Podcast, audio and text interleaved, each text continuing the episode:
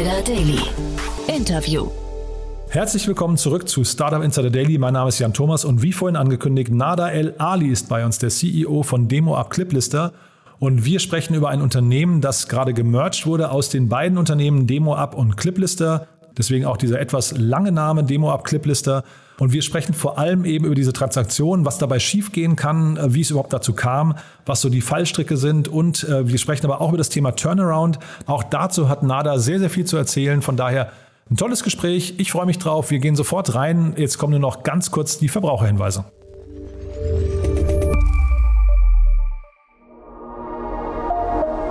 Werbung.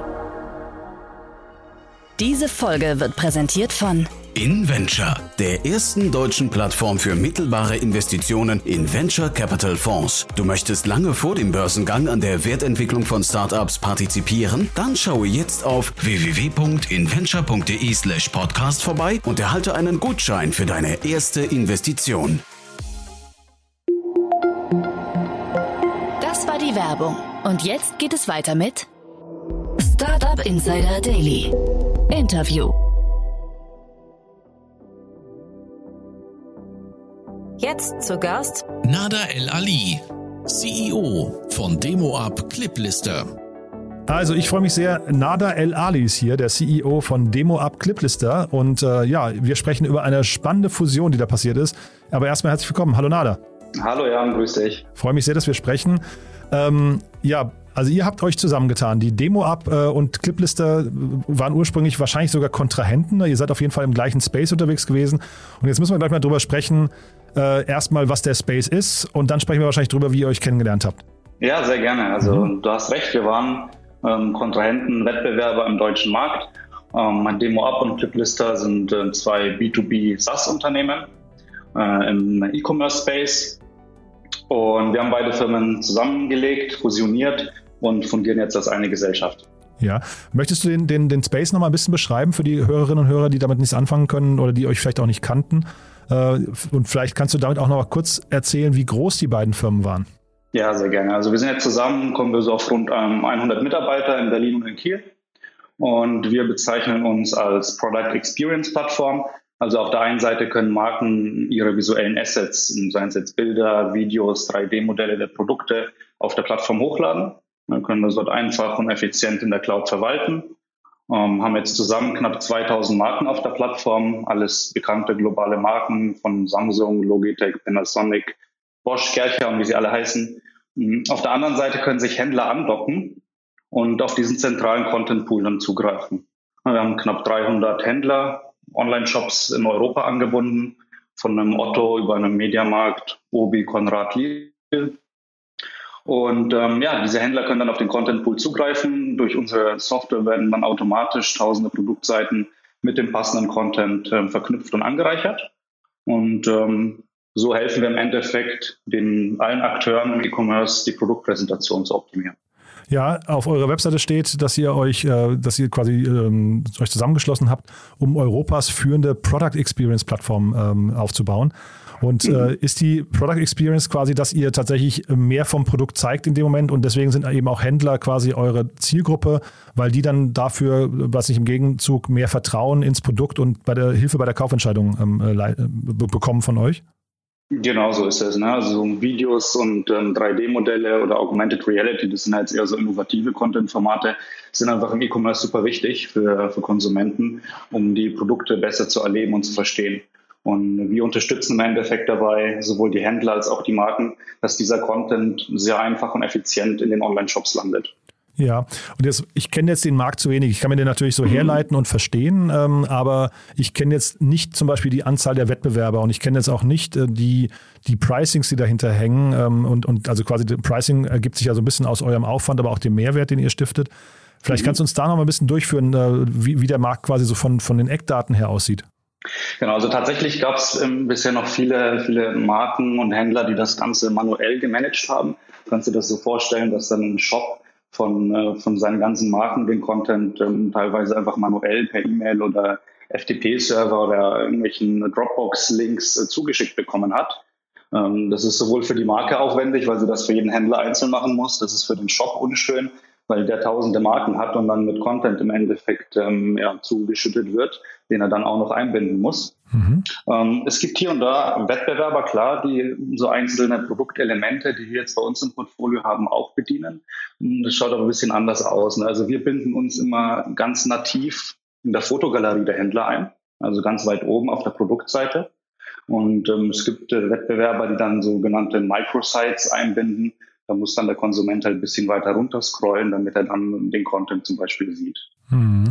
Ähm, ihr habt 2000 oder über 2000 Brands und über 300 Retailer und sieht man an diesem Verhältnis schon, dass quasi euer Einflugwinkel äh, auf diesen Markt immer über die Brands geht und ihr quasi das als Mehrwert verkauft, um zu sagen, naja, wenn, wenn sich jemand für, ich sage mal, eine Melita Kaffeemaschine entscheiden soll, dann macht es natürlich Sinn, wir, wir erklären diese äh, eben über ein, ein Video oder über ein Content-Element.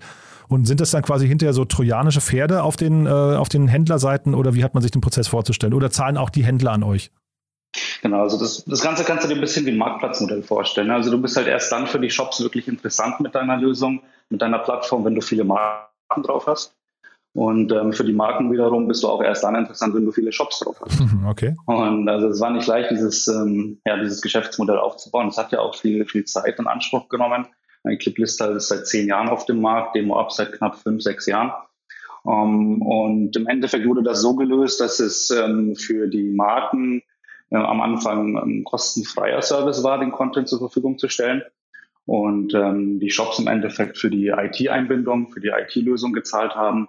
Und jetzt sind wir aber an einem Punkt angelangt, wo wir die Plattform eben auch für die Marken weiterentwickeln wollen und mit weiteren Features, Analytics ähm, und weiteren hilfreichen Lösungen.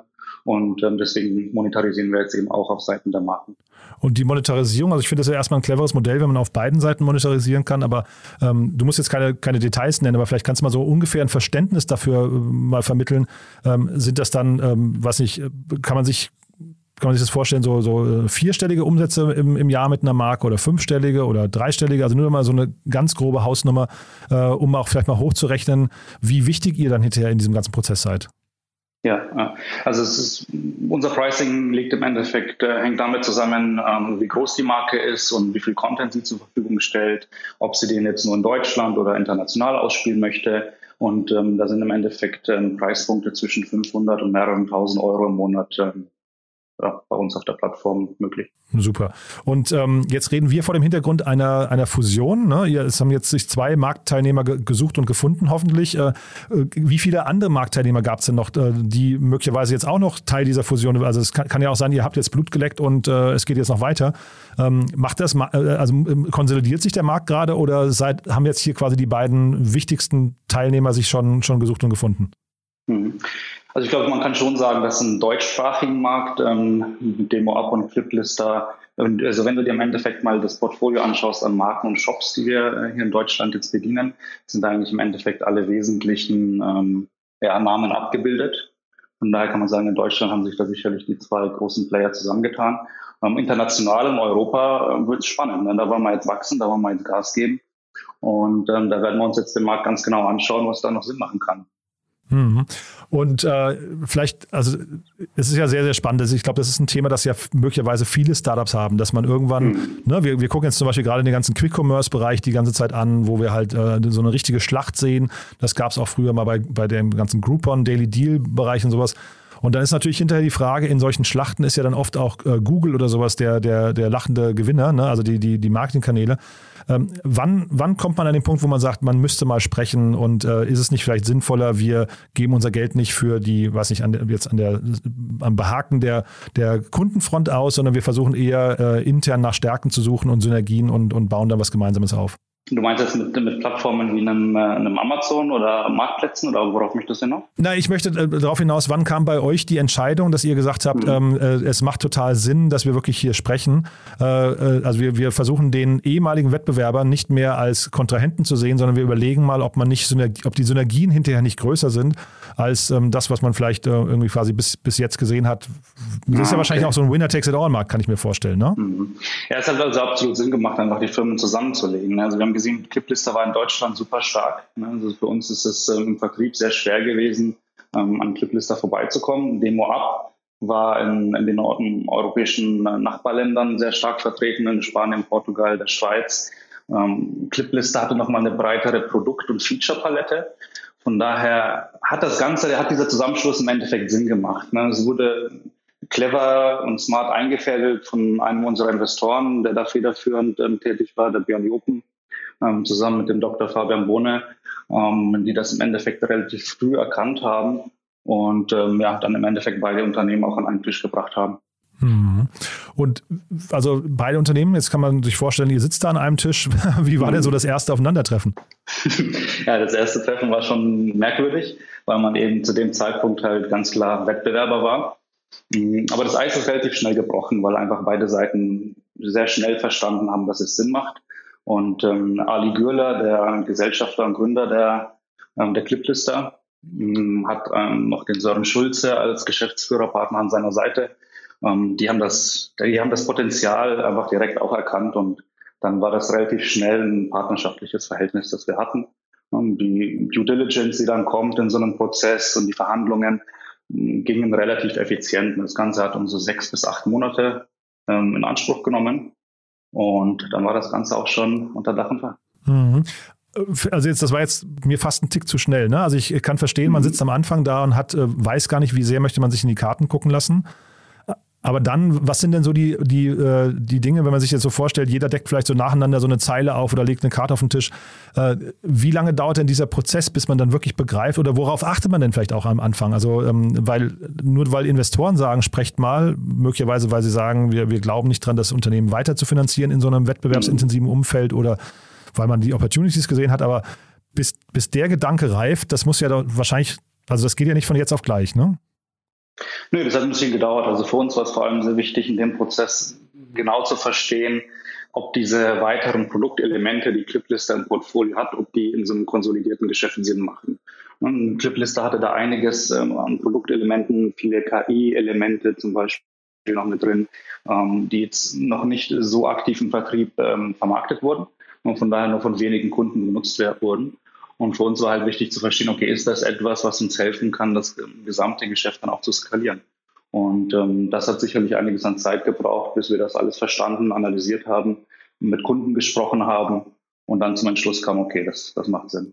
Ja, mit Kunden gesprochen, ich glaube, das ist wahrscheinlich der letzte Schritt. Ne? Vorher muss man ja wahrscheinlich mal irgendwie, ich vermute mal, das ist ja wie eine, wie eine Neugründung fast, dass man plötzlich hingeht und sagt, naja, schau mal, hier kommen so, ähm, so Assets zusammen, so, so Teamstrukturen, mhm. so und so könnte das aussehen, das ist unser neuer Businessplan. Wir haben jetzt, äh, keine Ahnung, eine viel größere Vision entwickelt, ähm, haben aber auch gemerkt, wir haben jetzt Dinge doppelt und andere Dinge haben wir gar nicht. Also das ist doch wahrscheinlich ein sehr aufwendiger Prozess, auch die Investoren dann abzuholen ne? oder sich selbst auch abzuholen. Ja, absolut, absolut, das sagst du. Also auch das Team dann abzuholen. Also wir hatten jetzt äh, letzte Woche unser erstes ähm, persönliches Teamtreffen mit allen Mitarbeitern hier in Berlin.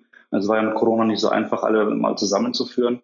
Und ähm, das ist schon klar eine Herausforderung. Ne? Du hast unterschiedliche Kulturen, unterschiedliche Standorte, unterschiedliche Prozesse.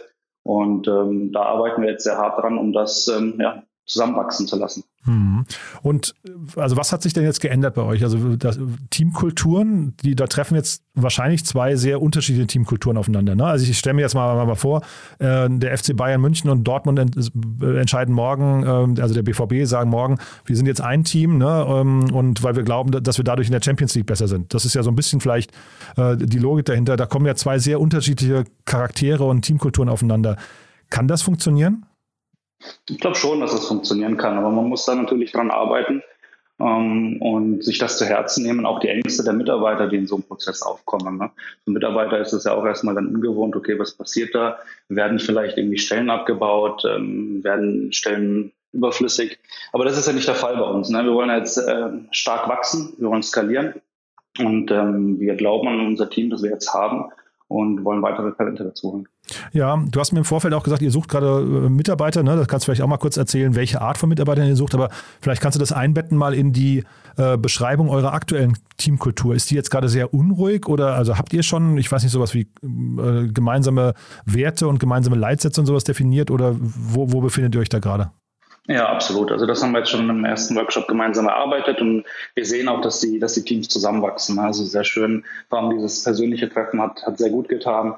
Ähm, da entstehen jetzt auch erste Freundschaften. Man, du weißt ja, wie das ist. Ne? Wenn man einmal ein Bier zusammen getrunken hat, dann ist einfach die Kultur oder ist das, ist das Verhältnis einfach ganz anders.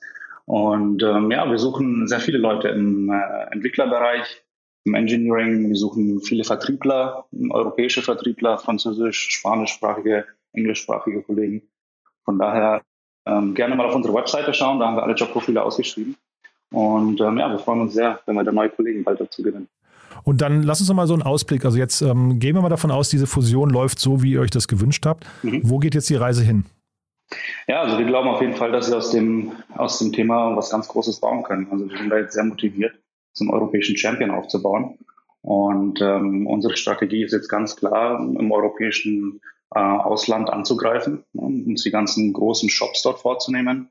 Ähm, die Marken-Connections haben wir jetzt in Deutschland und das ist relativ ähm, ja, einfach und schnell dann auch an die globalen Kollegen ranzukommen, wenn man schon in Deutschland erfolgreich zusammenarbeitet mit den Marken. Das heißt, unser Hauptfokus ist jetzt vor allem, die europäischen Retailer ähm, ja, zu gewinnen auf die Plattform. Super. Also klingt erstmal so, als wärst du davon überzeugt, dass es alles genau richtig war. Ich möchte das auch gar nicht, gar nicht kritisch hinterfragen, aber äh, von daher kann man euch wahrscheinlich nur beglückwünschen, dass das scheinbar sehr reibungslos über die Bühne geht und äh, ohne großes Blutvergießen. Ähm, was sind denn vielleicht nochmal so, so rückblickend deine Erfahrungen, so, so Do's und Don'ts, die man unbedingt machen sollte, wenn man, äh, also jetzt, ne, jetzt man kann von deiner Erfahrung, die du gerade sehr, sehr freundlich geteilt hast, zehren, aber vielleicht gibt es ja noch Dinge, wo du sagst, boah, die hätten wir besser nicht gemacht oder wir hätten sie vielleicht besser früher gemacht oder da hätte ich besser einen anderen Ton Person getroffen oder keine Ahnung, den und den früher abgeholt. Also es gibt wahrscheinlich so viele kleine Fettnäpfchen, die man auch treten kann oder Dinge, wo du retrospektiv sagst, hätte man anders machen können.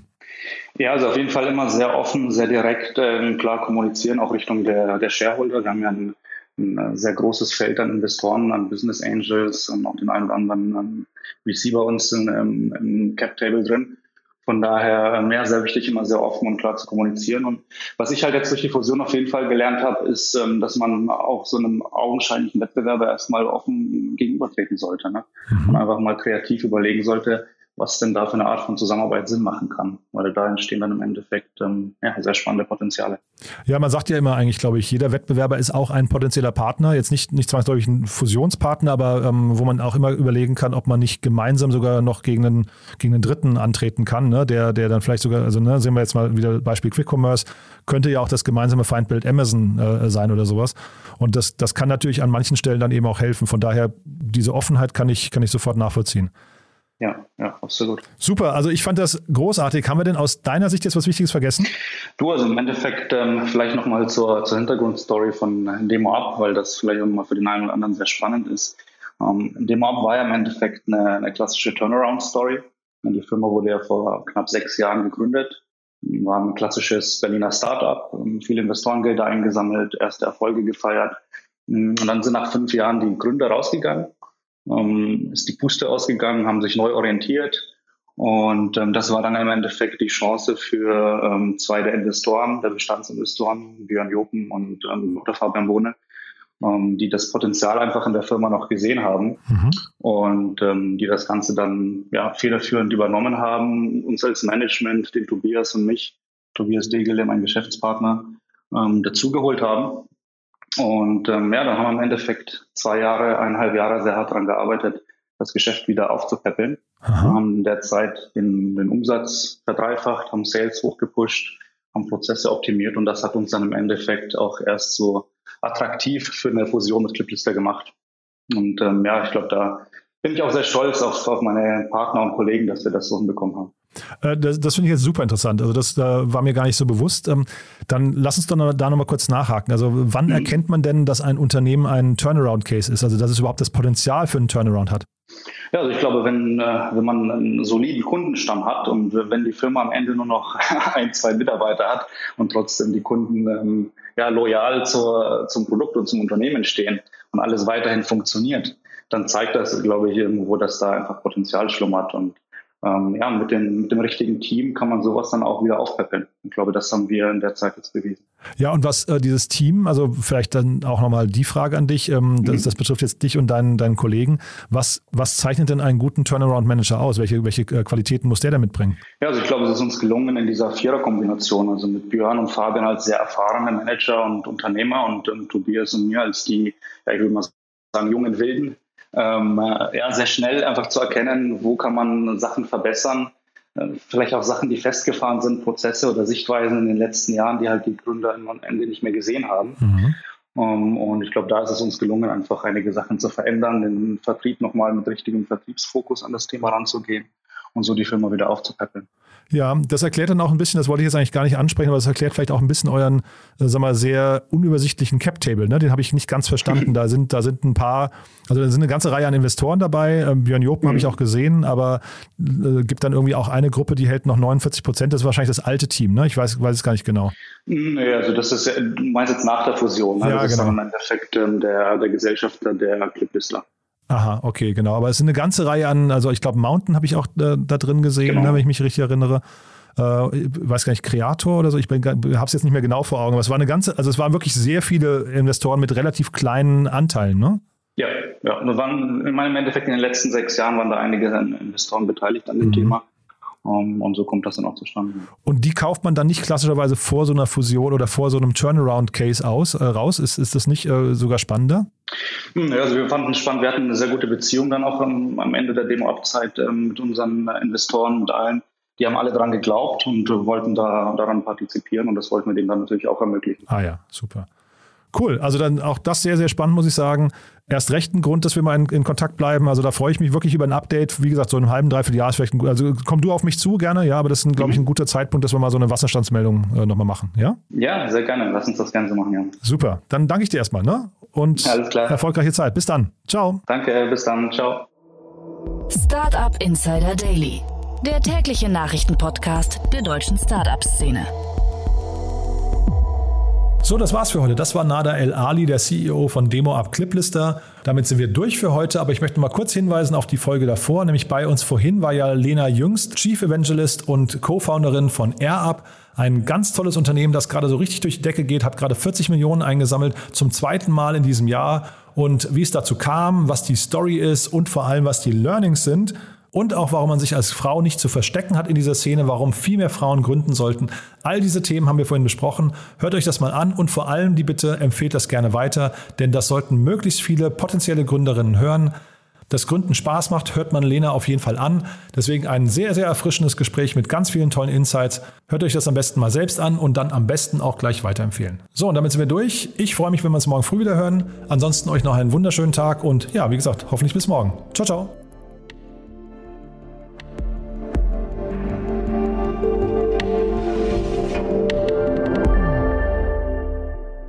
Folge wurde präsentiert von InVenture, der ersten deutschen Plattform für mittelbare Investitionen in Venture Capital Fonds. Partizipiere bereits ab 2500 Euro mittelbar von der Wertentwicklung ausgewählter VCs.